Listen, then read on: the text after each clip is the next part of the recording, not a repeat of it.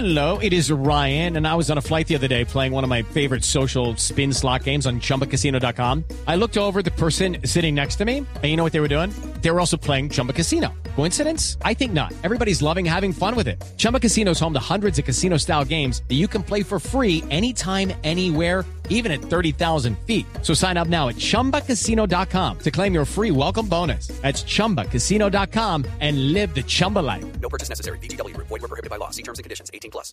Los personajes, las historias, las anécdotas, las confesiones, las noticias, todos los temas puestos sobre la mesa. Aquí comienza Mesa Blue. Presentan Felipe Zuleta y María Juliana Silva en Blue Radio y bluradio.com. La nueva alternativa. Tengan ustedes muy buenas tardes. Domingo 3 de noviembre, mañana festivo. Eh, esperamos que estén pasando un eh, muy buen fin de semana en Bogotá, Medellín, Cali, Barranquilla, Neiva y Villavicencio, donde nos oyen. Y nuevamente, pues eh, les agradecemos a los cientos y miles de oyentes que nos acompañan todos los domingos en Mesa Blue.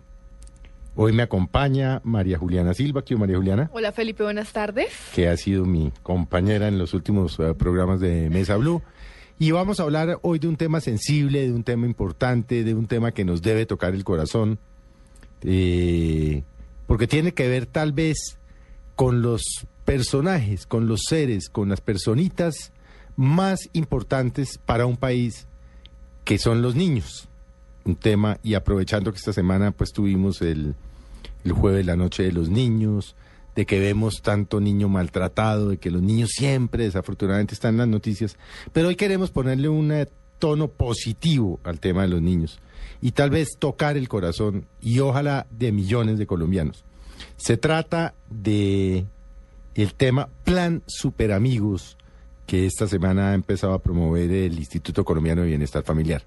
Hemos invitado a la doctora Ilvia Ruth Cárdenas, subdirectora de adopciones del Instituto Colombiano de Bienestar Familiar. Y como siempre, nosotros no doctorizamos a nadie. Para nosotros será Ilvia de aquí en adelante y vamos a ver de qué se trata esto, pero sobre todo de cómo podemos ayudar a 11 mil niños, ¿no?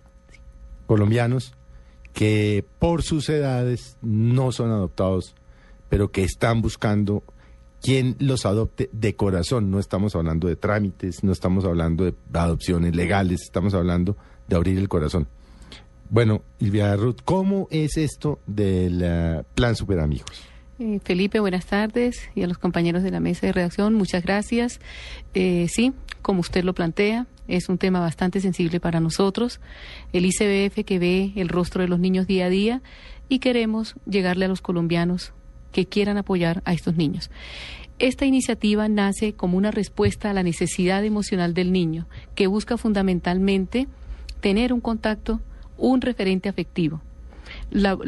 Todas las necesidades básicas del niño las cubre el ICBF en su servicio de protección. Básicas, alimentación, vivienda, vestuario, educación, afiliación a un servicio de salud y la recreación. Pero empezamos a identificar que día a día los niños requieren de un vínculo afectivo, de alguien que realmente sea importante para ellos. No es una adopción. Y hago la precisión porque eh, cuando hablamos de niños, niños grandes, siempre hay una resistencia. No, yo no me quiero vincular, es un niño grande, me preocupa, no tengo el tiempo, no estoy preparado. Entonces, es muy importante que separemos la adopción de esta iniciativa. Como Felipe lo dice, es, una, es abrirnos al corazón dentro de toda una estructura que tiene el programa y que exige también un rigor, porque estamos hablando de niños totalmente vulnerables, niños abandonados, por aquellas personas que tenían la responsabilidad de asumir la protección y el cuidado de ellos, como son los padres, la familia extensa, pero que tristemente la familia, no porque siempre sea mala, no, porque también las familias tienen muchas dificultades, familias, padres que han venido de maltratos, de abusos, de abandonos, que, que realmente no tienen cómo, cómo generar un vínculo positivo con su hijo, no tienen cómo asumir la protección de su hijo y en muchas ocasiones deciden que los niños permanezcan en el bienestar familiar. De tal manera que esta iniciativa que está enmarcada dentro de un programa que tiene su lineamiento es una oportunidad, una oportunidad para estos niños. ¿Qué deben hacer? Me dice Felipe, bueno, ¿qué vamos a hacer? Primero, primero, primero, Para los efectos, esto, esto primero, digamos, esto creo que lo han concentrado por ahora en Bogotá y Medellín. Sí, es una iniciativa. O sea, los niños están en todas partes del país, Sí. pero lo vamos a concentrar por el rigor que exige también y los controles que debemos tener. Lo estamos concentrando en Bogotá, 200 familias, y en Medellín, ci- eh, 100 fa- eh, perdón, 200 niños, familias para 200 niños en Bogotá y, famili- y familias para 100 niños en Medellín. Pero igual, eh, en el instituto está capacitado todo el personal por si alguien quisiera estar interesado en a llegar al programa, contactar eh, en la página web, aparecen los contactos a nivel. Pero sí. Pero, pero este si yo soy, eh, ¿qué le dijo? Doña Ruth, en, en Cali, y está oyéndonos y dice, hombre, yo tengo el tiempo, tengo mis hijos biológicos, tengo, pero tengo el tiempo de dedicarle amor a un niño. ¿Cómo eh, puede hacerlo? Sí, O sea, pero- no se limita exclusivamente a Medellín y Mm, Bogotá. Exacto, no, no se esto es como un plan piloto, pero... un plan piloto, Sí. pero pues como que, les que se quiere expandir. Ese- sí, es decir, eh, tenemos la- las regionales capacitadas para que las familias vayan, conozcan del programa en el resto del país, pero la iniciativa y el plan piloto está concentrado en Medellín y en Bogotá. Bueno, y para los efectos prácticos, eh, ¿cuál es la, la, la, la edad de estos niños? A O sea, ver. ¿Qué se entiende como niño para los efectos como prácticos? niño grande, que Sí, nos sí, hablaba, niño grande. nos hablaba ahora. Niños mayores de 10 años. ¿Hasta qué edad? Tenemos hasta los 18 años, pero hay unos pocos niños de 18 años que están en su proyecto de vida y están vinculados, están estudiando, que se encuentran aún en un programa de casa de egreso. Ellos también nos han querido, eh, nos han manifestado que han querido, que quieren participar, que quieren tener un referente afectivo. Es que el referente afectivo lo necesita uno desde que nace hasta que hasta que muere. Entonces, eh, en principio tenemos de, de 0 a 18. Cuando digo de 0 es porque tenemos niños menores de 10 años que tienen discapacidades, ¿sí? que están en los servicios de protección en instituciones y que también podemos conseguir un padrino afectivo para ese niño. Nosotros hemos logrado demostrar que un niño con una discapacidad en un servicio de protección tiene sus necesidades básicas cubiertas, pero es como muy planito en todo su desarrollo. Cuando el niño empieza a tener la atención, es decir, el ICBF garantiza la protección y la atención, pero la atención ya personalizada, individualizada, el niño empieza a subir. Es increíble. Empieza con una curva, sí, eh, eh, impresionante porque empieza el niño a sentirse como cómodo, como, ah, como consentido, Sí, pues es el tema del afecto, El es el tema del, ca- del cariño, es el tema de decirle te quiero, Exacto. es el tema de un beso, una caricia física. No es un tema de necesidades insatisfechas porque esas las está cubriendo el, el El Instituto. Colombiano de. Y es que, per- perdona, María Juliana, por- porque para que le quede claro a nuestros amigos de Mesa Blue, no importa su condición económica o su estrato social o sus ingresos para que usted adopte con afecto a ese niño. No se preocupe, ese niño no le va a producir a usted una erogación, ni es un niño más, ni le va a vincular, eh, generar vínculos legales, no. Es, hombre, si usted, no sé, es trabajadora de una empresa o es trabajador de una empresa, o ambos son taxistas o algo y dice, uy, otro gasto no. Dedíquenle a estos niños o los menores discapacitados de 10 o 10 a 18 un tiempo, pero entonces hablemos de eso. Me imagino que ibas a preguntar algo sobre eso. Sí, justamente, y pues iba a un, un comentario que me resulta muy curioso porque además el afecto resulta ser tan importante como las mismas ante, atenciones, digamos, económicas, ¿sí? El sustento, la educación, eso también, o sea, eso, eso quedaría como, como, como cojo sin afecto, ¿no? Entonces es, es también bastante bonito por ese lado. Y quería preguntar que, por ejemplo, yo quiero hacerlo, ¿sí? Y me contacto y me, y me dicen, sí, claro, ¿cómo es la orientación y cómo, empie cómo es ese proceso inicial?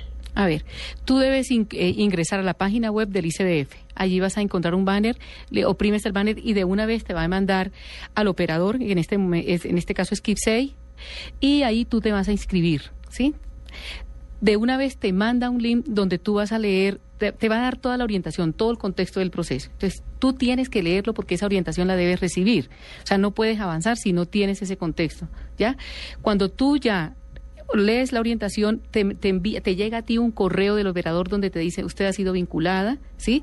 Y de acá te vamos a invitar a un taller, a un vamos a hacer una actividad, o sea, no se trata de que tú vas a ir a escoger el niño, de que es una selección, no.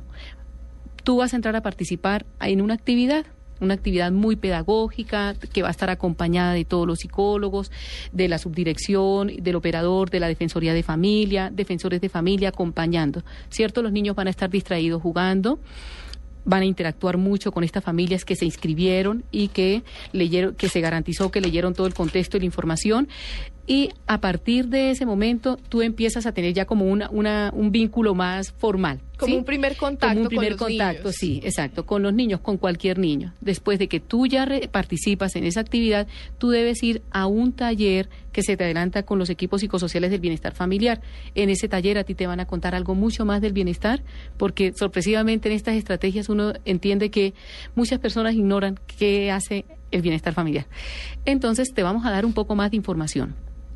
También te vamos a contar cómo, e- cómo, cómo llegan los niños a protección, por qué llegan los niños a protección, qué oferta institucional tiene el Estado colombiano para estos niños en protección y también vamos a seleccionar la institución, ¿sí? La institución donde tú vas a compartir.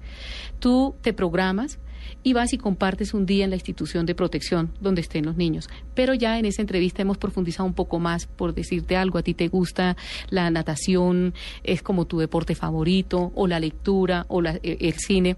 Nosotros también hemos preparado a los niños y empezamos a tratar de buscar como un match, ¿cierto?, entre qué familia puede ser y qué niño.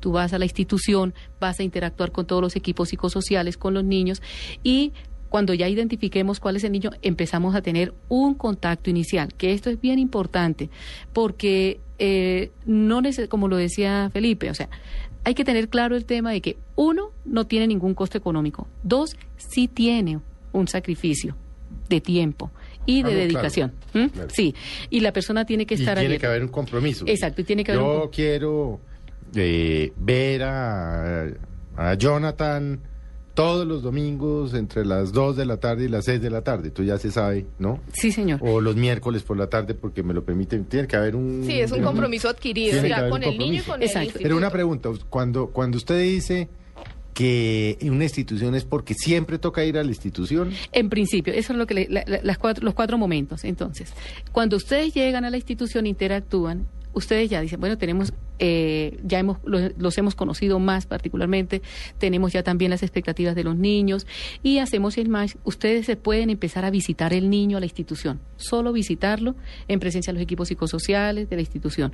Van, comparten con el niño un día de la la institución. institución, entiéndase, las sedes del instituto. Sí, señor, los servicios cuando de son protección. mayores de 10 o los menores. eh, centros eh, privados, Sí. cuando son menores de 10. Menor- menores de 10, sí, señor. CRAN y estos Eh, centros... no sé, pues estoy donde estén los niños ubicaditos, ¿no? estén los O sea, eh, eh, CRAN es una institución de, que tiene un servicio de protección, pero para niños más pequeños y niños sanitos. ¿Sí? Eh, bien. Entonces, ¿qué pasa? Cuando ustedes ya identifican el niño, ustedes dicen, bueno, yo quisiera compartir con este niño, entonces empezamos la preparación con el niño y con la familia. Ustedes van a la institución y comparten con él un día, si pueden, si no pueden, lo llaman, ¿sí? Porque uno también tiene que ser consciente que esto es un proceso por pasos, por pasos porque... hay, esa- que, hay que construir confianza. Exactamente. Entonces, Sobre todo que y yo no soy psicólogo, ni, ni me- pero yo me imagino que son niños que ya miran con mucho recelo quién se les acerca porque son niños que en, en- pues en sus corazones saben que los abandonaron y intuyo yo, pues estoy de golpe voy a decir una bobada, pues usted me la corrí. Tienen desconfianzas porque si los abandonaron sus padres pensarán o sentirán, "Ay, si me encariño con esta persona y vuelve y se me desaparece. Pues bueno, no es psicólogo, pero ese es un diagnóstico de un psicólogo, porque claramente es ese, eh, es ese la, la mayor preocupación que nos genera a nosotros y de ahí la rigurosidad, de- la- el rigor de seleccionar las familias que quieran participar y que se quieran comprometer con los niños, porque ellos ya no dan para más. Ellos no tienen... Son niños que ya, los, Sí. to- ya los totearon, ya los reventaron. Exactamente, emocionalmente ellos no Mm. tienen la capacidad de entender un abandono más. ¿Por qué? Porque si, un, pa- si vinculamos una familia y la familia lo abandona, el niño termina sintiéndose culpable. Claro. El instituto trabaja Yo con que he hecho mal Sí, para que sí, dos fue mi culpa. Sí, exactamente. Es de ahí la, la responsabilidad que tenemos. Cuando usted habla de la familia que los, eh, que los entre comillas adopta, digamos que los adopta efectivamente, como lo hemos explicado. Sí. ¿Tienen que ser familias? eh, Eh, ¿No puede ser una mamá soltera? Sí, claro, claro. Un padre soltero, un soltero, una soltera. Sí, sí, sí, claramente. No necesariamente. No tiene que ser, necesariamente la familia tiene que ser. nuclear establecida. No, puede ser una familia conformada por, por dos personas, por una persona, ¿sí? No, no hay ningún inconveniente. Solo que en la familia soltera, en, la- en las personas solteras sí nos dedicamos un poquito más de tiempo porque necesitamos trabajar con esa persona, gracias. ¿Qué disponibilidad tiene esa persona para el niño? ¿Cierto? Porque, porque, ¿qué pasa con una persona que es soltera y que no tiene como una red familiar? Pues, hombre, tiene que invertir el tiempo en su trabajo, en sus compromisos, muy probablemente va a tener que eh, de pronto faltarle al niño en alguna oportunidad. Entonces ahí tenemos que trabajar mucho con ellos. Bueno, si usted un día no puede, usted tiene que prever cómo se va a organizar, ¿sí? Y ese niño tiene que conocer esa familia extensa. Bueno, listo, no hay problema, tú no vas, pero va a ir, eh, voy a estar con mi mamá, va a estar mi hermana, va a estar mi sobrina, pero algo, porque lo que dice Felipe, o sea, el niño ya está bastante, bastante agotado frente a todo lo que es el maltrato. De tal manera que eh, tenemos abierta toda la, la- la posibilidad para familias. Y algo muy importante es que para retomar un poco como el proceso, cuando ya empiezan a, a- es decir, una familia puede quedarse en esa primera etapa, ir a la institución a visitarlo, ¿cierto? O Y- llamarlo. o llamarlo, ¿sí? Lo importante es que el niño sepa que alguien lo llamó hoy, que tenía un trabajo en su colegio muy difícil, un examen, una tarea, ¿sí? Que alguien lo llame y le alguien personalmente lo llame y le diga, mi amor, ¿cómo te fue? No me fue mal, no te preocupes, lo vamos a mejorar. ¿Cómo te fue? Me fue bien, te felicito, ¿sí? Tú lo puedes y lo vas a sacar. Las Adelante. personas que quieran vincularse a, a este a este proyecto, mm, me imagino yo que de pronto deben cumplir un, un mínimo de requisitos, de pronto cierta edad, unos ¿Cuáles son los- sí, pues, ingresos, Mayor de- Usted así. habla, usted habla de, de procedimientos y requisitos. ¿Qué, qué, qué, ¿Cuáles son los requisitos? Mayor de 25. Claro, y eso está en la página del ICBF. Sí, sí, donde pero vamos a trabajarlo. banner Kids Safe. Y, pero, pero trabajémoslo, es decir, Sí. para los que nos están oyendo. mayor de 25 años, no tener antecedentes penales, fundamentalmente, ¿sí? Para, la, para que empiece ya pues como el contacto con el programa. Y eh, fundamentalmente, eh, o sea, como estricto es eso, ya dentro del proceso, en lo que va fluyendo, se va fortaleciendo un poco más. ¿Sí? Entonces, tiempo. Necesitamos ese tiempo y disposición de la persona fundamentalmente. Como lo decía Felipe, no es plata. Este proceso no genera un solo, eh, un solo recurso a las familias que quieran apostarle. Y en esa primera etapa van con los requisitos, ¿cierto? Mayor de 25 años, no tener antecedentes penales, pues no ser personas con alguna limitación eh, de salud que les incapacite, ¿sí? Sí, no, pues es sano. Es sí. sano, exactamente. Porque nomás eso va a requerir energía y tiempo. exactamente, tiempo. Bueno, y pueden quedarse las familias en ese momento, ¿sí? Solamente en la llamada. Pero si la familia ya quiere sacar al niño, ya tenemos que empezar a, evaluar. A ver, dentro hay una transversalidad y es cómo evaluar las competencias de esa persona que quiere ser eh, familia mentor. Cómo hacer todo. Hay unos módulos dentro de los cuales usted puede ir fortaleciéndose, usted ingresa y encuentra los módulos, primero la, la el contextualización, segundo qué es padrino, cómo se construye el vínculo, qué es una competencia, cuáles son esas habilidades, todo eso viene dentro de los diferentes módulos, pero si usted va a retirar el niño del instituto, vamos a necesitar un poco más de su apoyo y de su colaboración porque necesitamos hacer unas entrevistas, unos test psicológicos, ¿sí? No, Eh, ver, ver dónde ver- pues cuál es, sí, señor. Y eh, cómo viven. Exactamente. Sí. Cuando ya va a pernoctar es mucho más, eh, el niño es mucho más riguroso, ¿sí? Y a- tiene que haber pasado ya pues mínimo tres visitas en instituciones, haber compartido con el niño fuera de la institución un día, luego de un día puede compartir un fin de semana, unas vacaciones, luego de, la de, unas vacaciones puede ya compartir un tiempo más con el niño, siempre y cuando pues no afecte en el estudio, la familia esté como muy comprometida con el niño, en querer apoyarlo, en, en seguir apoyándolo en todo este proyecto. Y ese es fundamentalmente como el, el- el gran proceso. ¿Qué es importante que quede claro? Si la persona solamente lo puede llamar, llámelo. Si lo puede ir a visitar a la institución, visítelo. Si ya además de la visita lo puede sacar un día, no, no a comer un helado como siempre, ¿no? es un helado, no, es un helado y también enseñarle al niño cómo crear el vínculo. Yo tengo como adulta que estar preparada para generar el vínculo. Uno encuentra en Colombia eh, que eso es muy particular, ¿no? La dificultad que hay en la familia de crear un vínculo con un niño que no es de la familia. Mm. Sí, eh, no es fácil. Y entonces empezamos todo un proceso para encontrar las habilidades y empezárselas a ayudar a, a desarrollar, tanto a él como al niño. Porque el niño ya, repito, es un niño que viene con una historia dolorosa, que no la comprende. El niño no la comprende porque eso lo dicen los niños. Ellos no saben por qué nacieron. Ellos no saben por qué se maltratan. Ellos no saben por qué son abusados. Ellos no saben por qué son abandonados. No saben. Si un adulto cuando lo abandonan, una persona efectivamente se, se desborona, intenta suicidarse, hay una persona que ha tenido oportunidades en la vida, ¿sí? Entonces, un niño que apenas está empezando no lo tiene. Entonces, esto empezamos todo este proceso, ¿sí? Y que el niño lo tenga claro. Es una sola llamada, es una visita, es una salida, es compartir. Pero todo va, todo es un proceso y necesitamos mucho de la colaboración del adulto. ¿Ya? Porque siempre se dice, pero no, pero es que el instituto eso es un problema, eso es un desgaste. No es un desgaste, es que es un proceso construido. Si usted no me cuenta a mí qué limitantes tiene para poder generar el vínculo, yo no tengo cómo ayudarle a desarrollar esas habilidades. O si claro, no las... yo me imagino que habrá gente diciendo, ah, pero es que someterse a esa vaina y la burocracia y no sé qué, pero pues hay que entender que es que es un niño, es que Es no niño. puede correr, el, el instituto no puede permitir que el niño vuelva a sufrir. No puede, exactamente. Y si uno quiere de verdad hacerlo, quiere vincularse, pues sí, haga un poquito de sacrificio, de- vaya a los talleres, hable con los psicólogos, invite a, a los trabajadores, las trabajadoras o trabajadores sociales del bienestar y de- déjenlos entrar a su casa. Exacto. ¿no? Es, es una O- familia. mm. Es una, fa- claro, porque a veces uno dice, ah, pero es que yo lo que quisiera es ya coger el niño y ya, pero pues entendamos que es que mm, en, en este tipo de obras o en este tipo de programas, pues tiene que haber unos, mínimos cuidados de- del bienestar para que el niño no se maltrate. Claro, claramente, un rigor, un rigor, un rigor y también lo que le, yo insisto mucho en eso, en la colaboración del adulto, porque el instituto diseña los programas partiendo pues de que todos vamos a trabajar en conjunto, ¿sí? Pero son procesos, las, las experiencias positivas que hemos tenido eh, nos muestran a nosotros que son familias que han tenido mucho dolor, las familias también, las familias acogedoras. Posiblemente padres que han perdido hijos. Sí, o- exactamente. O que se han ido y o están que han- solos. sí, o que tuvieron una niñez, una niñez muy difícil, sí, pero también vemos cómo ellos a través de, de su de su capacidad de resiliencia ellos logran superar y ellos dicen yo quiero compartir esta experiencia porque puedo salvar ese niño, yo sé que lo puedo salvar porque yo me salvé. ¿Sí? Entonces son experiencias cuando uno empieza a hablar de esa parte como tan profunda. En alguna oportunidad eh, eh, nos hacían un requerimiento y nos decían, pero es que el instituto es, muy eh, es muy invasivo. Se, se, se mete mucho en la vida personal. Le decíamos, es, es que ya quisiéramos que una familia biológica recibiera ese tipo de apoyo para que pudiera recibir el niño como lo merece, ¿no? Pero pues igual...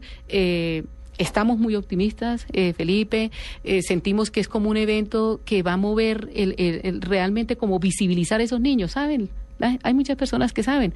Ah, sí, el bienestar familiar tiene niños, claro, claro, tiene niños, pero son vidas, son un rostro No es que no son estadísticas. no es en estadística. Es decir, cuando uno empieza a llevar el niño a una estadística, muere, es un país que muere porque en los niños está todo, ¿sí? Están los sueños. Es decir, los niños tienen derecho a soñar, pero nosotros tenemos que sentarnos es a pensar, ¿sí? Porque siempre le- la- el cuestionamiento para uno es que ustedes sueñan con el ideal. No, no soñamos. Pensamos en el niño. Pensamos cuál puede ser la mejor, la mejor opción para el niño y necesitamos trabajar con usted. Compártalo, ¿sí? Y, y- y hacemos mucha énfasis porque eh, sentimos que hay mucha resistencia. Porque Colombia también es un país donde hay mucho dolor, ¿no? No, pues, un país Sí, sometido a la violencia por, eh, por 50 años. Exacto. ¿Cuántas, ¿Cuántos eh, niños hay en este momento ya eh, eh, trabajando con familias? Tenemos, eh, hemos desarrollado eh, varias estrategias. Hay una que se llama familia, hay un programa que se llama Familia Amiga y tenemos más o menos entre familias amigas eh, nacionales y con algún referente afectivo 162. Más ¿Qué es familia amiga? Una familia amiga es la que ya ha trascendido por todo este O sea, proceso. ya hizo todo ya este tema. hizo todo ya, ese ya pasó proceso, por plan sí. super amigos. sí. Y dijo, me llevo el niño para la casa, pero asume todo, ¿no? Económicamente ah, ya. dice yo, me he hecho, es una Es un hijo.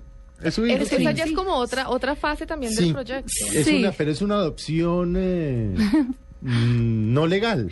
No, legal sí, porque el proceso, a, a ver, yo por eso es que le decía que, que eh, cuando hablamos de adopción, porque como hay tanta Es resistencia que en estaba, Colombia estaba para... la- pensando ahorita que tal vez eh, a, a donde debe, a donde debería o donde conduce todo esto es que si uno va y, y coge el niño y empieza a ir los domingos y empieza a ir el miércoles y, y- y se produce ese vínculo afectivo de amor entre los dos, pues uno acaba adoptando el niño. Sí, claro, uno se termina O sea, si, encariñando. si el niño, si yo pasé por el proceso de que el niño vaya a vacaciones conmigo y con sus eh, hermanos, entre comillas, pero ¿qué sentido tiene no adoptarlo? Sí, pero hay familias que a veces no, no dan el paso a la adopción y se sienten felices y los niños también. Sí, por eso es importante como que, la- que, ello- que todas las personas que nos están escuchando lo tengan claro. Ese sería ya como el, el último momento y después de todo un proceso. Pero la experiencia nos ha mostrado que hay muchos niños, de estos 162 niños que están con estas familias felices. Y viven con, eh, ellos. Exactamente. Seguramente les dirán papá y mamá. Sí, y- exactamente, sí. Y se vinculan con los hermanitos. O sea, es que pienso yo que es que esta decisión impacta en la vida de cualquier ser humano, porque es usted enfrentarse a una realidad que usted no conoce. Sí, y que usted no sabe porque la vida da muchísimas vueltas. Mm. Hoy usted está bien, usted no sabe mañana cómo pueda estar. Sí, entonces cuando uno conoce todo ese dolor y ha trasegado como por toda esa necesidad de los niños, uno dice, bueno, yo tengo que aportarle algo. A este mundo le tengo que aportar algo y yo quiero salvar una vida. Pues precisamente María Juliana hace que 15 días estuvo aquí el gordo en Jumea. Ah, sí, señor. Carlos el gordo en Jumea. Señor. Y nos llamó mucho la atención porque le preguntamos por sus hijos. Dijo Gustavo el mayor tal cosa, no sé qué dijo. Y el quinto. Y yo le dije el quinto, ¿qué? Y, mm, me dijo, es que es mi hijo, pero no es mi hijo. Le dije, ¿cómo así, Carlos? Me dijo, sí. Fíjese que hace veintitantos años, veinticinco, más- más de 26 20 sí. años. Bueno. Eh, mi señora, que era productora de televisión, estaban grabando una novela en X sitio, Magangueo, no sé qué. Llegó muy conmovida y me dijo, Carlos, hay un niño abandonado, nadie sabe quién es el niño. El niño está en la calle, nadie lo reconoce, le botan migajas, lo recibe una vecina, yo me lo quiero traer para la casa. Y se lo trajeron. No hicieron proceso de adopción, nunca aparecieron los padres, el niño estaba totalmente abandonado, dijo, y hoy por hoy es el hijo que yo más quiero. Así es. Sí. Así Porque, es. y muy, muy conmovedor lo que nos contaba Carlos. ¿no? Muy bonito, sí, claro. Bueno, Bastante. venga, vamos a hacer un eh, breve corte de comerciales. Como se darán cuenta, es un tema apasionante, porque un país que no cuida a sus niños es un país sin futuro. Y, y no es tan difícil, no es tan difícil adoptar de corazón un niño que no le representa erogación económica, que las necesidades están satisfechas, pero todos tenemos mucho, mucho para dar y mucho para amar.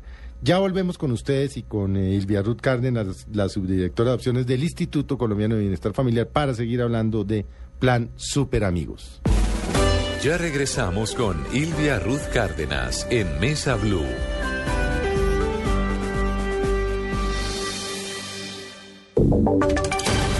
Voces y sonidos de Colombia y el mundo en Blue Radio y bluradio.com, porque la verdad es de todos. Son la una de la tarde, 57 minutos. Estas son las noticias en Blue Radio. El expresidente Álvaro Uribe Vélez publicó una polémica fotografía presuntamente de varios guerrilleros de las FARC en Cuba. La foto es dada a conocer por el expresidente justo cuando el gobierno y las FARC avanzan a marchas forzadas para concretar un acuerdo en participación política. Más detalles con Carlos Alberto González.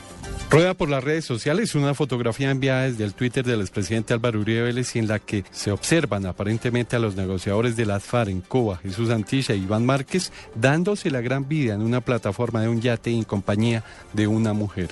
El expresidente Uribe trinó, sibaritas de terroristas, FARC, la Habana, mientras en Colombia realizan secuestros masivos y pescas milagrosas. El expresidente Uribe se ha convertido en uno de los más duros críticos de estos diálogos que se cumplen entre el gobierno y la guerrilla de la FARC en Cuba y no desaprovecha oportunidad para cuestionar cualquier hecho que tenga relación con ellos. Vía Twitter también ha cuestionado duramente el gobierno del presidente Santos. Uno de ellos, el más reciente. Regresan pescas milagrosas en el gobierno de la prosperidad del terrorismo. Carlos Alberto González, Blue Radio. Carlos Alberto, estaremos también atentos sobre las 4 o 6 de la tarde. Habría un anuncio bastante importante desde Cuba, donde se podría anunciar que se extenderán por varios días, incluso hasta el miércoles, el ciclo 16 que avanza en este momento en La Habana, precisamente para concretar un acuerdo en materia política con la guerrilla. Entre tanto, el Uribismo ultima detalles de una ofensiva legal para revocar la decisión del Consejo Nacional Electoral que no permitió la foto del expresidente Álvaro Uribe en los tarjetones de las elecciones presidenciales del próximo año. François Martínez. El ex candidato presidencial Carlos Olmes Trujillo dijo que se agotarán todos los recursos para revocar la medida del Consejo Nacional Electoral. Desconoce el propósito libre de un movimiento de oposición de identificarse con el apellido de su principal conductor. Estamos frente a una de las más graves violaciones de la libertad política en Colombia. Estamos frente a una de las más graves violaciones de la neutralidad y de la imparcialidad que debe presidir la actuación de los organismos electorales. De acuerdo con Trujillo, desde el martes interpondrán mecanismos jurídicos para que el nombre y la foto del expresidente Uribe sí estén en el tarjetón electoral. En Cali, François Martínez, Blue Radio. Dos de la tarde en punto, las autoridades en Bogotá adelantan medidas de prevención y restricciones viales como parte del partido Millonarios Deportes Tolima que se jugará en el Estadio El Campín. Daniela Morales. Juan Camilo, buenas tardes. Pues debido al partido Millonarios versus Deportes Tolima se encuentran cerradas algunas vías de la ciudad, como la calle 53 entre las carreras 30 y 28, la calle 57 entre las carreras 30 y 28 y la transversal 28 entre la carrera 28 y la calle 57. El horario de cierre se extenderá hasta las 6 de la tarde. La alcaldía de Bogotá, en cabeza del alcalde Gustavo Petro, ha hecho algunas recomendaciones y es hacer uso del transporte público presente en la zona y el sistema Transmilenio. Además, también ha dicho que en caso de llevar algún vehículo particular al estadio, se debe hacer uso de parqueaderos de la zona para no tener parqueo irregular en las vías. Daniela Morales, Blue Radio.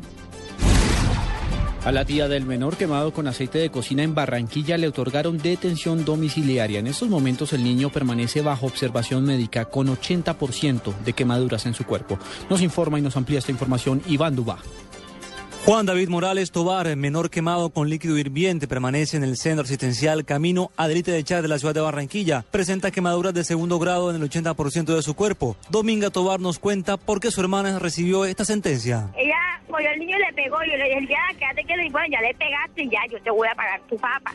Entonces vino que ella cogió, le volteó tardero. Mientras que el niño estaba quemado, ya cogió, cogió el niño y siguió pegando. Durante la noche del sábado, la capturada por lesiones personales y violencia intrafamiliar fue presentada ante un juez de funciones de control de garantías que le formuló el delito de lesiones personales y violencia intrafamiliar. Fue cobijada con medida de aseguramiento domiciliaria. Desde Barranquilla, Iván Duba, Blue Radio.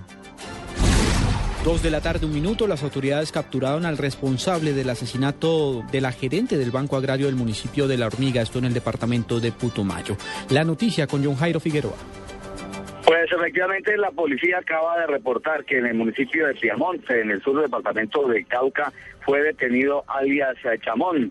La fiscalía asegura que este hombre sería el autor material del crimen de la gerente del Banco Agrario del municipio de Valle del Guamués, en la ciudad de La Hormiga, Milena Alvarado. Recordemos que esta funcionaria fue asesinada el pasado 4 de octubre en presencia de su pequeño hijo cuando apenas había recogido de la escuela para que tomara el almuerzo. Las investigaciones eh, se dieron por parte de las autoridades con a esta persona que repetimos ha sido detenida en el departamento de Cauca. En los próximos minutos llegará este sujeto al comando departamental de la policía y las autoridades se prestan así a presentarlo a audiencia de control eh, de garantías. Información en Mocoa con Jairo Figueroa en Blue Radio. Noticias contra reloj en Blue Radio. Dos de la tarde, tres minutos. Noticia en desarrollo hasta ahora. Venezuela integraba en el año 2007 una selecta lista de seis objetivos prioritarios para el espionaje de la Agencia de Seguridad de los Estados Unidos, preocupada por la amenaza que la influencia del gobierno de Hugo Chávez podía suponer para los intereses de Estados Unidos en América Latina, según lo revela documentos publicados por el diario New York Times. La cifra que es noticia, tres atentados suicidas contra un cuartel de policía en la ciudad de Bakuba, en el centro de Irak, dejaron este domingo tres policías muertos, informaron fuentes médicas y de seguridad iraquíes. Y quedamos atentos al conflicto limítrofe entre Nicaragua y Costa Rica. Ambos países acuden este martes a una nueva audiencia ante la Corte Internacional de Justicia a raíz de un pedido de medidas cautelares por parte de Managua que causa al gobierno costarricense precisamente de causar daños al limítrofes en el río San Juan. Ampliación de estas y otras informaciones en blurradio.com. Continúen con Mesa Blue. Esta es Blue Radio. En Bogotá, 96.9 FM. En Medellín, 97.9 FM. En Cali 91.5 FM. En Barranquilla 100.1 FM. En Neiva 103.1 FM. Y en Villavicencio 96.3 FM. También en bluradio.com y a través de Twitter en arroba blurradioco.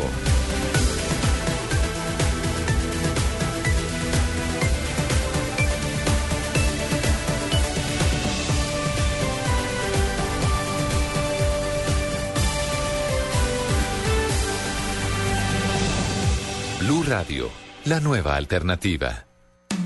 Este domingo, después de las noticias del mediodía en Mesa Blue, la doctora Ilvia Ruth Cárdenas, subdirectora de adopciones del Instituto Colombiano de Bienestar Familiar. Día a día los niños requieren de un vínculo afectivo, de alguien que realmente sea importante para ellos. El plan Super Amigos, la iniciativa del Instituto Colombiano de Bienestar Familiar para lograr la adopción de corazón de 11.000 niños. No es una adopción y hago la precisión porque eh, cuando hablamos de niños grandes siempre hay una resistencia, no tengo el tiempo, no estoy preparado, entonces es muy importante que separemos la adopción de esta iniciativa. Ilvia Ruth Cárdenas, este domingo en Mesa Blue, todos los temas puestos sobre la mesa. Presentan Felipe Zuleta y María Juliana Silva. Mesa Blue por Blue Radio y bluradio.com. La nueva alternativa. ¡Atención! ¡Firme! Todos los fines de semana. Todos los fines de semana. Blue Radio te trae el fútbol. Blue Radio te trae el fútbol. La información y los goles. La información y los goles. Con el mejor equipo. Todos los soldados ya están listos este domingo desde las 2 y 30 de la tarde. Millonarios Tolima, Pasto Nacional, Medellín Cali y La Equidad Junior. En Blue Radio, la nueva alternativa. Con los generales de las transmisiones deportivas. Pero también arrastra una de las defensas. Nos están escuchando. Con el ADN de Blue Radio llega Blue Música. Blue Música. 80s, 90s y hoy. Variedad de música, solo canciones número uno, los éxitos, los hits en Blue Música. Blue Música. Escúchala en bluradio.com. Continuamos con Ilvia Ruth Cárdenas del Instituto Colombiano de Bienestar Familiar. Nuestra invitada hoy en Mesa Blue.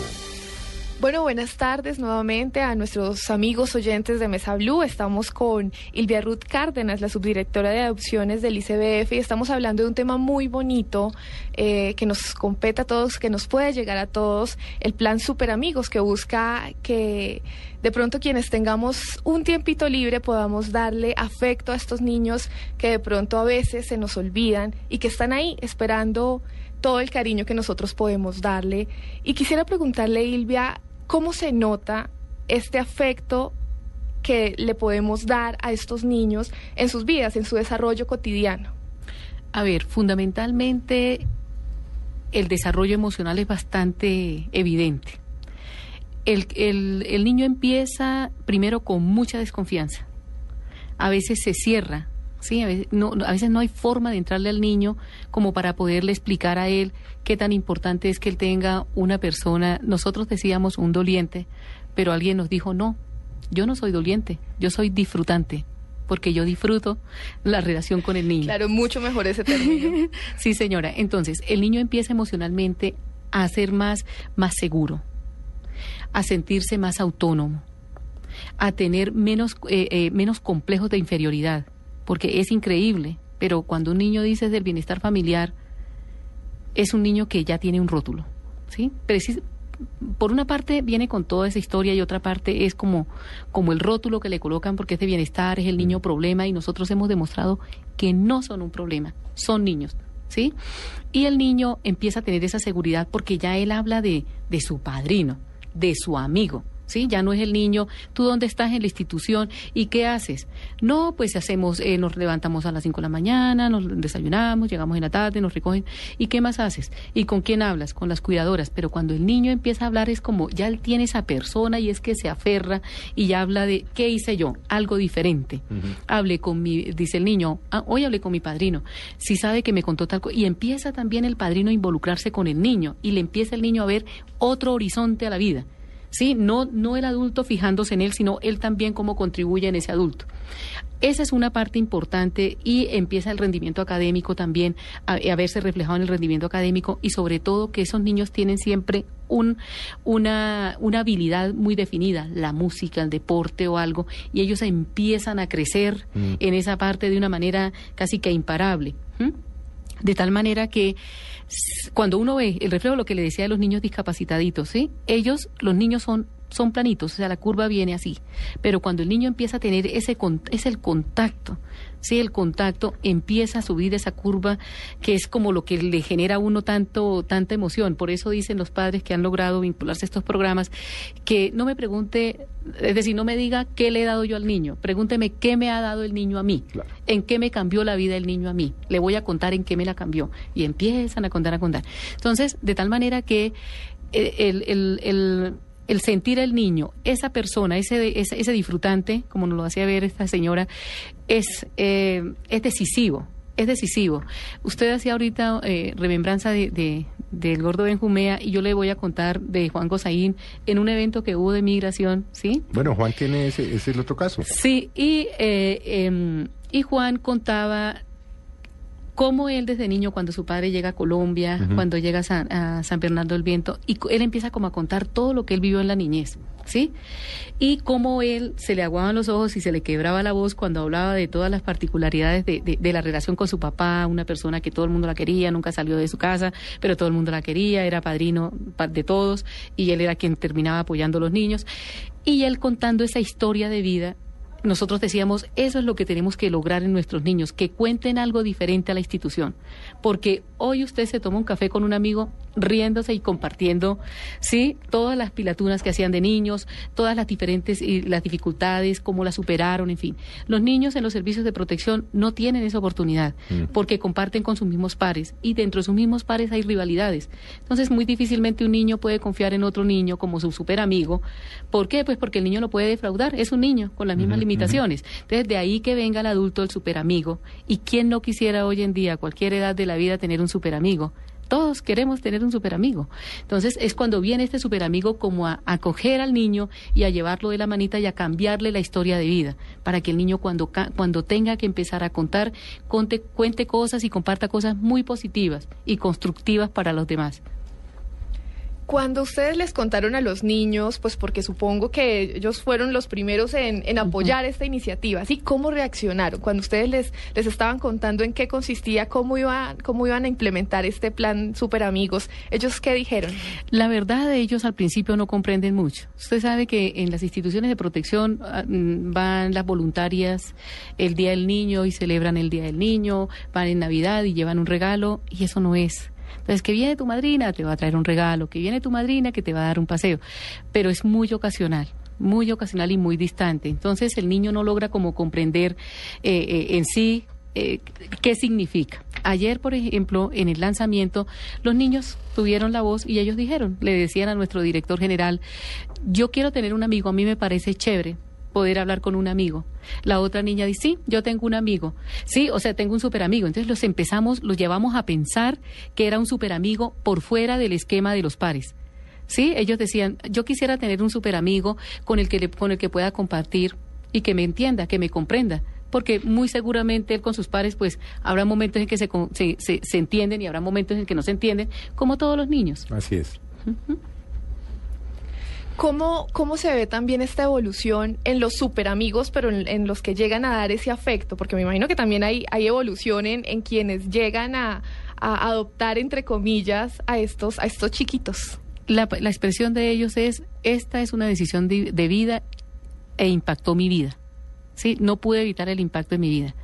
Precisamente porque ellos eh, llegan con la expectativa de poder apoyar a un niño, pero cuando ellos ven ese niño que empieza como a, alimentarles el alma a ellos, porque sienten que el niño es, es agradecido, el niño eh, empiezan a ver el fruto. Eh, ayer contaba una, una, una mamita mentora, eh, una madrina mentora, eh, la situación del, del niño, de cómo ella, sin tener mucho tiempo, ella decía, mire, realmente hay días, hay incluso hasta un mes en que yo no puedo verme con él, pero yo llamo, yo llamo a Carlos. Si estoy pendiente, Carlos sabe, Carlos sabe que yo no tengo el tiempo, pero Carlos sabe que cuenta conmigo. Carlos me cuenta a mí su progreso en la música, él ya está soñando con su proyecto de vida, cómo se va a ver más adelante, y ella se lo va reafirmando. Me dice pues que igual no ha sido fácil para ella, porque primero era la posición de ella, no tengo tiempo, no tengo tiempo, no tengo tiempo, y el tiempo casi que pasó a ser como un factor totalmente externo que no tiene nada que ver eh, en esta relación que ella está compartiendo con el niño. Y todas las familias, eso sí ha sido pues como al unísono. No me pregunte qué le doy. Pregúnteme qué me dio y cómo me siento. Me siento feliz, me siento realizada. Eh, nunca pensé que podía explorar estos sentimientos que tengo con este niño. No los. Había una señora que decía, mire, yo realmente siempre sentí que tenía mucha dificultad para tener un vínculo afectivo y de hecho siempre tuve dificultades con las compañeras, con el colegio, con todo. ¿Cierto? Y empezó a tener una, el niño fue tan, era un niño con una situación de salud un poco delicada, pero el niño demandaba mucho tiempo y ella veía que cada vez que se acercaba al niño en las cirugías que le tenían que hacer, el niño siempre la miraba con un rostro de gratitud, ¿sí? Que eso era como, lo, ella me decía, mire, es una persona con unos buenos recursos, esto me llena, esto no, no, no le tengo, no tengo cómo explicarle, es decir, la sonrisa de ese niño, yo no tengo cómo transmitírsela a usted ahorita pero es lo que yo siento. Y es, eh, como le decía, son muy poquitas las, las que hemos logrado que logren asumir el niño, pero somos muy optimistas. Sabemos que vamos a tocar el corazón de muchas personas buenas, que se van a vincular, que van a, como dice Felipe, a colaborar en este proceso porque es una decisión. ¿Sí? Y si no logra avanzar, la misma familia debe decirle, mire, no me siento capaz, debe ayudarnos. ¿Sí? Porque hay que pensar que el foco es el niño no hay tiempo de distraernos en otra cosa, sino... No, pues es que si se va a meter uno en eso, el niño es el, sí. lo prioritario. Sí, tal cual. Es decir, uno no, lo que no se puede es meter en esto para volverle a hacer un daño a un niño. Sí. Sí, esa sí es una invitación de corazón que se las hacemos porque, como usted bien lo dice, no dan más. Es, es decir, un niño no resiste tanto. ¿Qué, ¿Qué puede ser peor que un abandono? Nada. ¿Qué puede ser peor que, que, que saber uno que lo abandonaron? Sí. No, es decir, llámese a los dos días o a los tres o al mes o a los dos años o a los tres años, siempre son niños que de todas maneras la única manera de, de sacarlos adelante es con afecto. Con afecto. Hay los afortunados que fueron adoptados uh -huh. pequeños. Uh -huh. Yo se lo digo por mi experiencia personal, porque mi señora y yo adoptamos una niña al mes y tres días. Uh -huh. Es una afortunada. Nunca, nunca le ha dado por preguntar ni quiénes son sus padres biológicos. Tendría derecho a hacerlo. Claro. Sabe desde el principio que es adoptada pero pues con afecto no es una niña que hoy en día nunca se ha cuestionado por qué me abandonaron o por qué me dejaron o quién, pero esos son muy pocos. Muy pocos, tristemente muy pocos. O sea, la gran mayoría son niños que pues los que tienen las instituciones. Entonces, si uno se va a vincular a un proyecto de estos como super amigos, hombre, vincúlese de verdad, haga lo mejor, el mejor esfuerzo de conciencia y de corazón para para pues, para entender que si se va a vincular con un niño, así sea a través de la primera del, del, primer paso, que es la llamada, uh -huh. ya está generando una dependencia. Sí. Claro, el niño, el niño también empieza a crear una ilusión, ¿no? Y empieza a pensar y a esperar. Sí. Como y ese, ese es el desafío. Y el reto es, trabajemos de la mano con un nivel de compromiso y de conciencia total. No pasa nada. Es decir, si, si usted se vinculó y dice, no fui capaz, tranquilo, lo intentó, le apuntó, no lo logró, no importa, pero no hemos involucrado al niño. Sí, la gran preocupación es la, la, eh, a partir de qué momento involucramos al niño, ¿ya? Y como le digo, dentro de todos los talleres nosotros apoyamos mucho a la familia. Sí, les ayudamos a desarrollar habilidades, como le comentaba, el, el, el, generar un vínculo sano. La protección ya la tienen los niños porque el instituto se las cubre, ¿sí? Pero la creación de un vínculo sano exige la atención mm. y la dedicación. Sí, no, o sea, la necesidad básica está satisfecha uh -huh. para, para sobrevivir. Uh -huh. Sí, físicamente, pero no afectivamente. No, exacto. No hay manera que el instituto pueda afectivamente eh, eh, vincularse con los niños. No. Que hay unas voluntarias, sí, que hay unas psicólogas, sí, que los niños... Pero eso es distinto a la llamada, decirle cómo te fue, cómo estás hoy, cómo te fue en tu clase de guitarra, o qué hiciste hoy, o cómo te estás sintiendo. Es que es tan fácil como una llamada que después va desarrollando otros vínculos. Sí, exactamente, exacto. La atención. El vínculo sano se construye con la atención y la dedicación. Sí, que uno creería que eso es como muy trivial, pero no. O sea, uno, muchas familias creen que con darle la comida, es decir, como llevarlo, con comprarle un regalo, con llenarlo de cosas. No. También. Esa, eh, eh, No, pero eso también. pero eso desvía, no, pero eso desvía mucho, desvía mucho al niño. Es que es, es lo que los americanos llaman quality times, que es tiempo de calidad. De calidad. hombre, no le dedique 10 horas malas o 12 horas malas, dedíquele una buena a la semana, dos buenas a la semana. Pero que el niño sienta que es importante para los hijos nuestros. La es que es lo atención. mismo con los hijos de uno. Claro, es igual. Es que Entonces uno tiene que estar con ellos 18 horas al día, pero la hora que esté, dedíquesela. Exactamente, era lo que le comentaba, que lo, lo más doloroso de estos niños es, y es lo que le puede pasar a un niño cuando personalmente, lo digo muy personalmente, cuando a un niño se le muere la mamá o el papá, yo, me- es, es decir, sufro como una, un dolor y una frustración porque yo digo, Dios mío, se quedó sin quien lo, quien lo, lo proteja, ¿sí? El Estado. Articule el Estado y fortalezca el Estado. A ver cómo trata usted de minimizar ese impacto en esta criatura que quedó totalmente abandonada. Entonces, cuando, cuando eh, empezamos a hablar del tema, muchas personas, ¿no? Hablan de los riesgos y qué tal que el niño, qué tal que lo otro. Yo le decía, mire, hay que hacerlo como lo que haríamos con un hijo nuestro. Sí, lo mismo. O sea, usted asuma el niño como su hijo. ¿Qué haría usted por su hijo? Todo. Una madre haría todo. Un padre funcional haría muchas cosas. Entonces, apuntémosle, ¿no? Porque, porque vale la pena. Vale la pena. Eso también contribuye mucho en el desarrollo social de este país. ¿Por qué? Porque son niños que no van a salir del- de un servicio de protección frustrados. Son niños que salen con sueños. Porque cuando salen a los 18 años, en su mayoría, que deben salir, pues salen sin esa atención personalizada, sin esa dedicación. Yo le cuento la anécdota de una, de una, de una señora padrina del niño, un niño pequeño con una discapacidad, pero el niño te- iba a su colegio, ¿sí? Y la señora iba dos días a dedicarle tiempo al niño. Inicialmente, dos horas le dedicaba al niño todos los días. Ella empezó a ver el progreso del niño y la señora se emocionó y veía los logros en el niño. Un día la profesora le tachó al niño la tarea. ¿Sí? Y el niño llegó a la institución, no comió, eh, muy mal el niño. Esa noche el niño hizo neuresis, ¿sí? ¿Qué es neurosis? Eh, se orina en la noche. Ah. Ah. Entonces, eh, al otro día cuando llegó la madrina, bueno, ¿Cuántos años el niño? eh, cinco añitos, Cinco años. casi cuatro, casi cinco añitos. Cuando llegó la madrina, bueno, pero ¿qué pasó? Le contaron. Pues esa madrina, como una buena disfrutante del niño, cogió ese cuaderno, se fue al colegio, exigió respeto por el niño, ¿sí? Y ustedes no saben lo que eso le representó al niño. Hablando con la, con la directora de la institución, decían, mire, doctora, ese niño era pues el rey aquí en la institución, ¿sí? Después de haber llegado destrozado, y mire, mire, mire el impacto de un profesor. Era un niño que si Ah, no, sí es- que si no se vincula, que si no entiende el entorno del niño, y lo, ah, por el contrario lo rotula, y antes lo termina de afectar, pues imagínense el, el, el reproceso y los retrabajos que tenemos que empezar a hacer. Eso es lo que el niño necesita, eso, ¿sí? O esa, esa persona disfrutante, esa, esa que el, el niño sepa que a quién le voy a contar que hoy me fue mal, o que tuve un mal momento. Aquí, eso es, Es, lo que es la- el tema de la atención.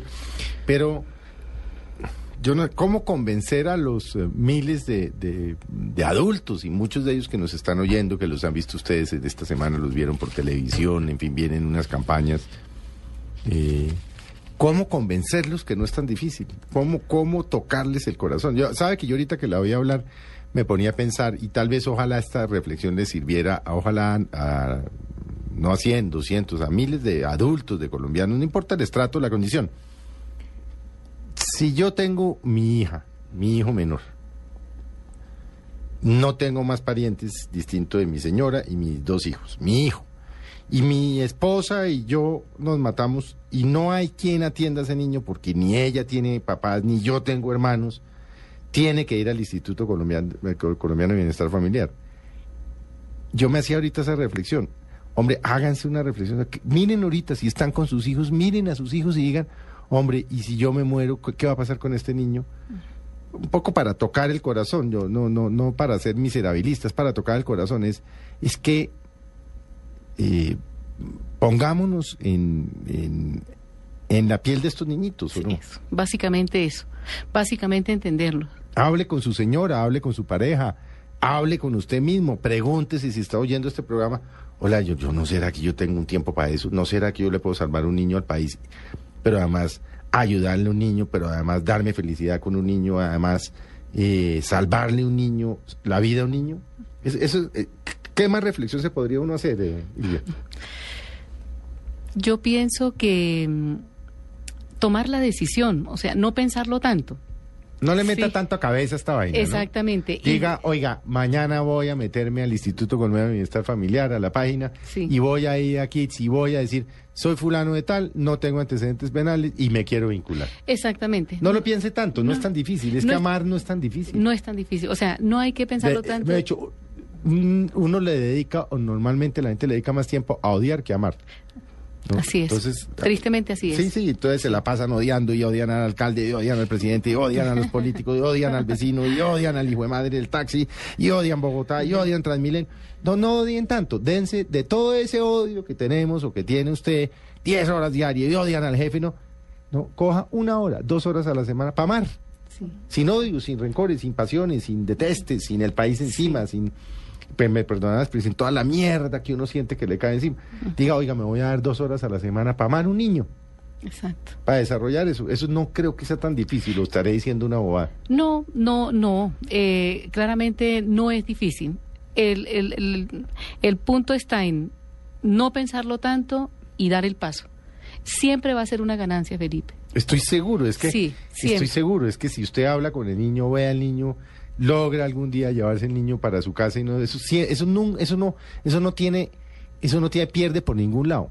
No tiene por dónde perder. La satisfacción debe Sí. ser inmensa. Exacto. Y, y, eh, mire que los niños, pues bueno, como son niños con eh, edades entre 10, 12, 13, 14, 15 años, son niños que tienen también pues los ciclos vitales. Pero son por los esponjitas, además. Sí, es que son niños que con una sonrisa, una caricia, un te quiero, un te adoro, un eres una, una, eso son unas esponjas, esos Exacto. niños todavía. Es que la Exacto. gente cree que porque tienen más, más de 10, qué horror, un niño de 10 y un Sí. niño de 15, no, inclusive 16, 17.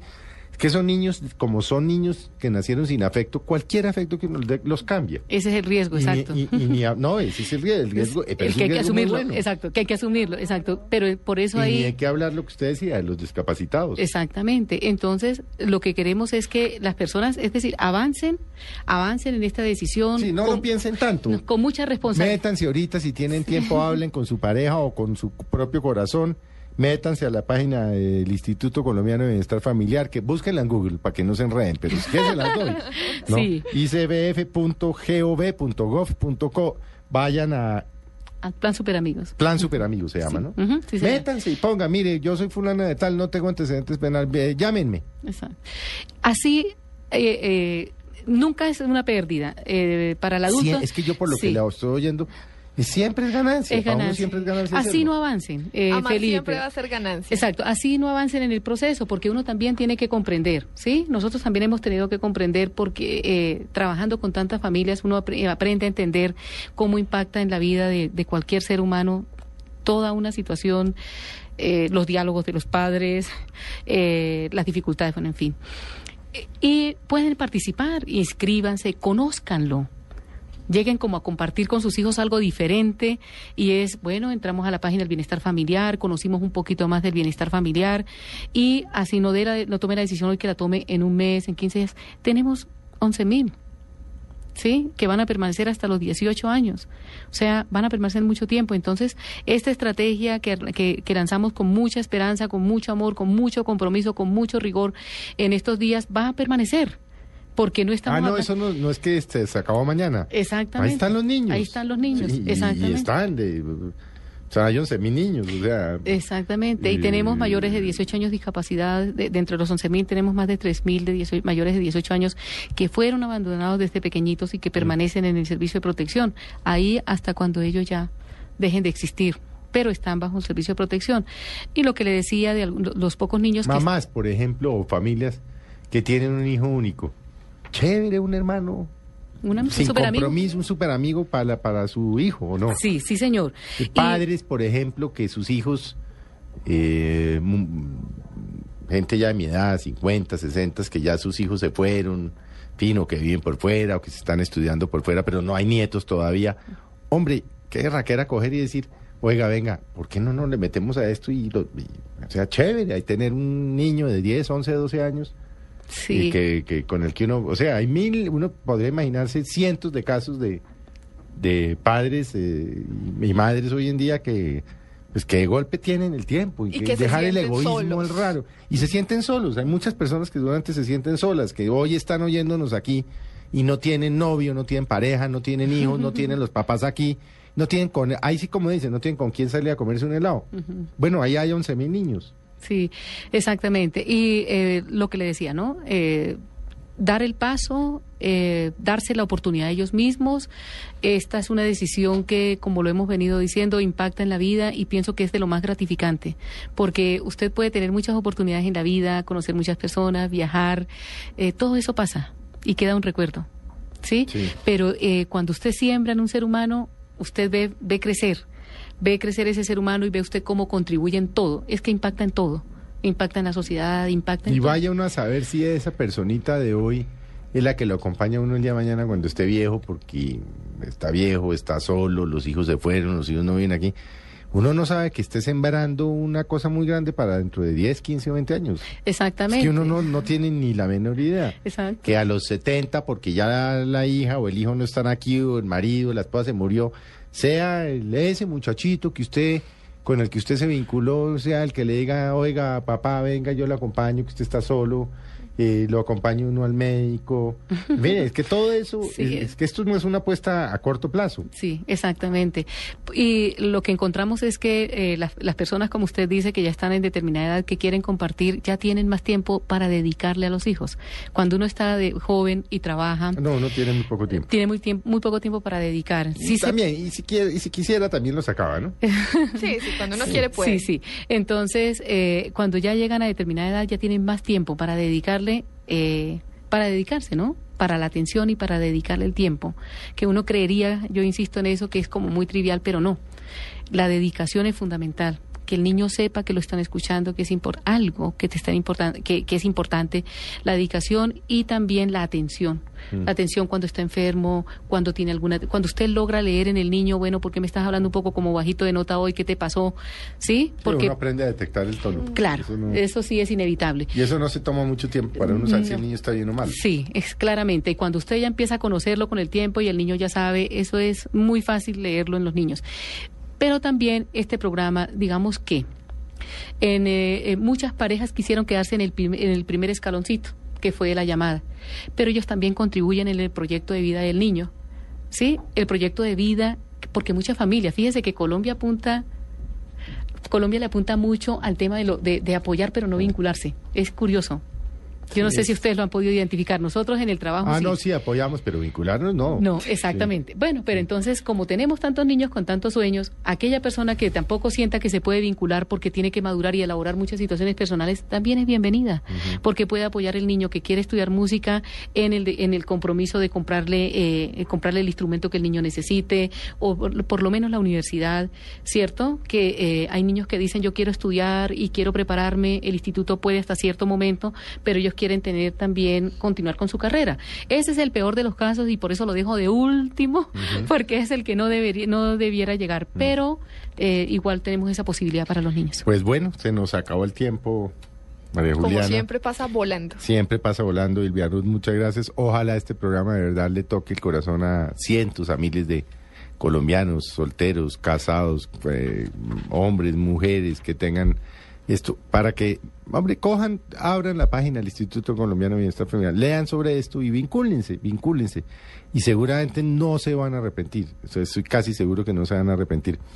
Pues Silvia, muchas gracias por haber estado con nosotros. A los oyentes de Mesa Blue, muchas gracias por habernos acompañado. Y ahora los, de- los dejamos con todos nuestros amigos de deportes. Acaben de pasar una muy feliz eh, domingo y los esperamos mañana también a, e- a esta misma... ah, qué horror, ¿no? A esta misma hora con nuestras compañeras em, de Agenda en Tacones para el especial de Tacones sobre la Mesa. Tengan muy buenas tardes.